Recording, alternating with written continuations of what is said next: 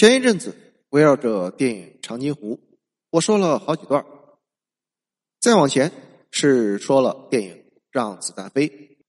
其实呢，现在晚上睡觉前，我还是会瞄几眼《让子弹飞》里的经典桥段。今天呢，我准备说一说另一部德国电影《再见列宁》。其实，另外一部德国电影《帝国的陷落》也挺有深度的，起码在 B 站上。鬼畜视频让人印象深刻，而且呢还有很多深度话题可以讨论，这就留待以后说吧。至于为什么要讲再见列宁，因为暖气上个星期来了，此刻外边北风刺骨，而室内温暖而慵懒，我的眼疾基本上也好了，有一种秋日阳光的舒适感，正好可以说一说电影。说一说那些关于别离、关于怀旧的话题。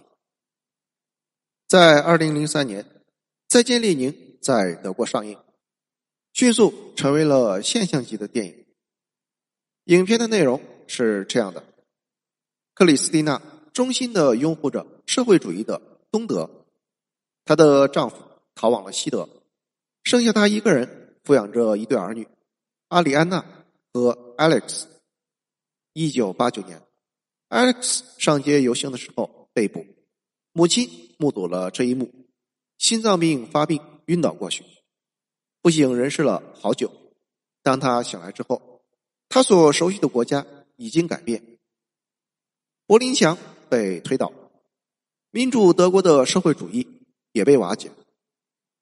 医生说，克里斯蒂娜不能够再受刺激了，于是他的儿子 Alex。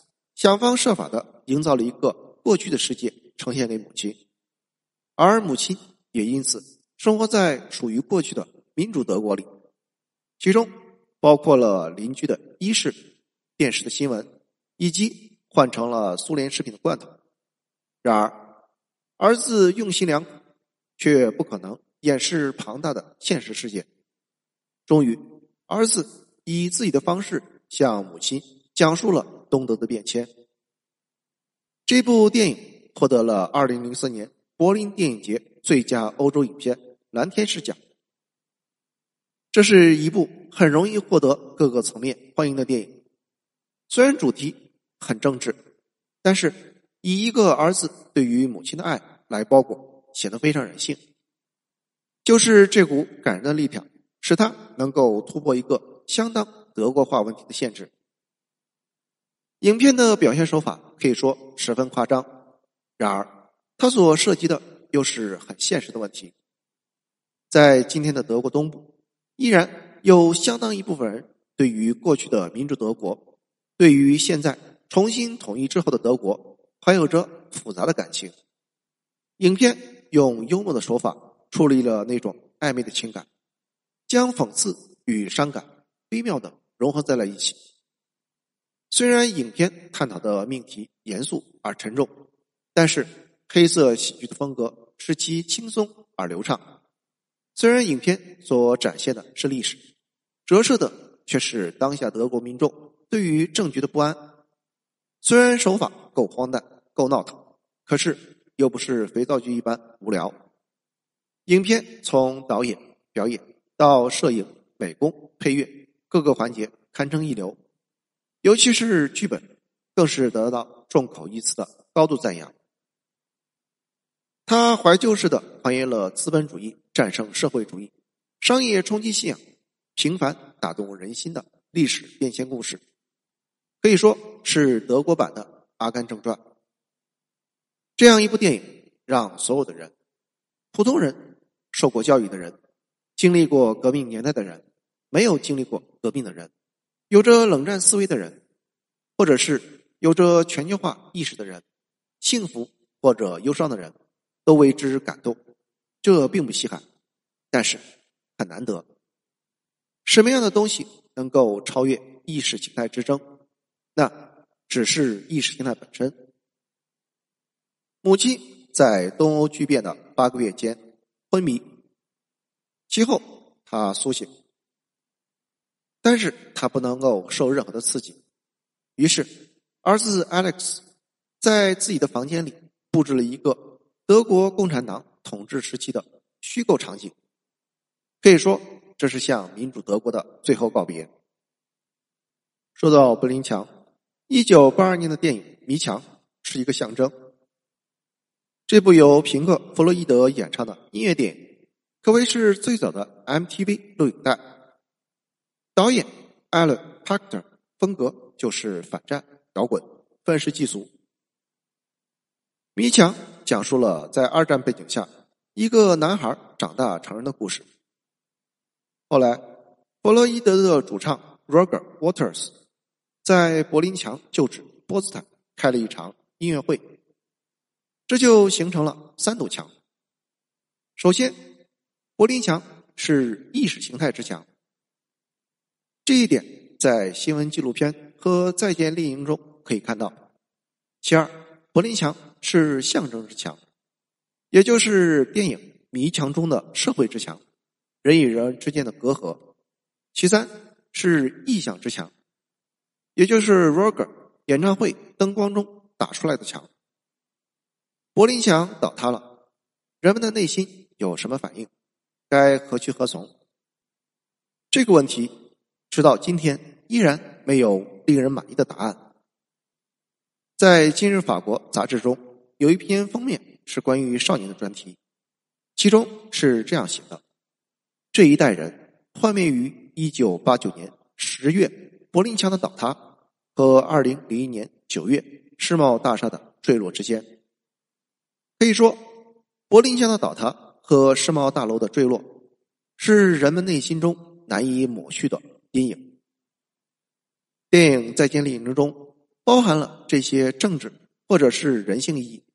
但是，他没法超越的是，超越不了当时的时代，他只能在历史谢幕之后遥望。他既不尖锐，也不具有前瞻性。这也是乔治·奥威尔在一九四八年所写的政治小说《一九八四》的伟大之处。假如说《再见，列宁》像迷墙一样出现在一九八九年以前，它就是一部更加伟大的电影。社会和人心的善变真是奇妙。当电影中可口可乐、汉堡王、宜家涌入东德的时候，恍惚间，我仿佛看到了中国的改革开放。相似的一幕同样在华夏大地曾经上演。在电影中，当儿子 Alex 苦心经营着一个理想的情境，想方设法给母亲做了他最喜欢吃的某种酸黄瓜。因为受西方商品的冲击，那些他们习惯的国营工厂生产的酸黄瓜早已经被下架。儿子试图恢复家里人的穿着，特别是让姐姐的女儿穿着东德曾经生产的塑料尿裤，而不是西欧所生产的纸尿裤时，同时他在家里不定期的召开了街道党小组会。花钱让小学生打扮成少先队员的样子去唱歌，黑色幽默也就产生。其中有三个创意让人印象深刻。为了让母亲看至少八个月以前的电视，Alex 在卫星电视公司的同事，一个电影迷西德人丹尼斯有了大展身手之处，他亲自充当主持人，编造出了能够让可爱的老革命。继续生活在幻梦中，也逐渐接受了窗外翻天覆地的变化的新闻片。他编造新闻说，成千上万的西德人跑到东德来找工作。他还编造说，可口可乐原本就是社会主义的产物，等等等等。当时的民主德国也真实的有一个宇航员，是那个时代的偶像。两德统一之后，他失业开出租车。某一天，Alex 的母亲跑到街上，正遇到了飞机将列宁的雕像拖走。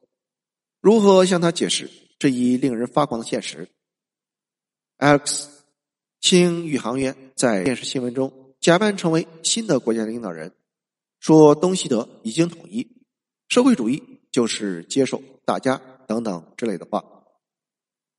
一九九零年的世界杯，德国队夺冠。Alex 在市民家里调试信号不好的电视时，无意中让母亲看到了这一历史盛况。他向母亲解释说：“这是社会主义的胜利，这是民主德国的胜利。”终于安慰了母亲。谢谢收听，欢迎评论、点赞和转发。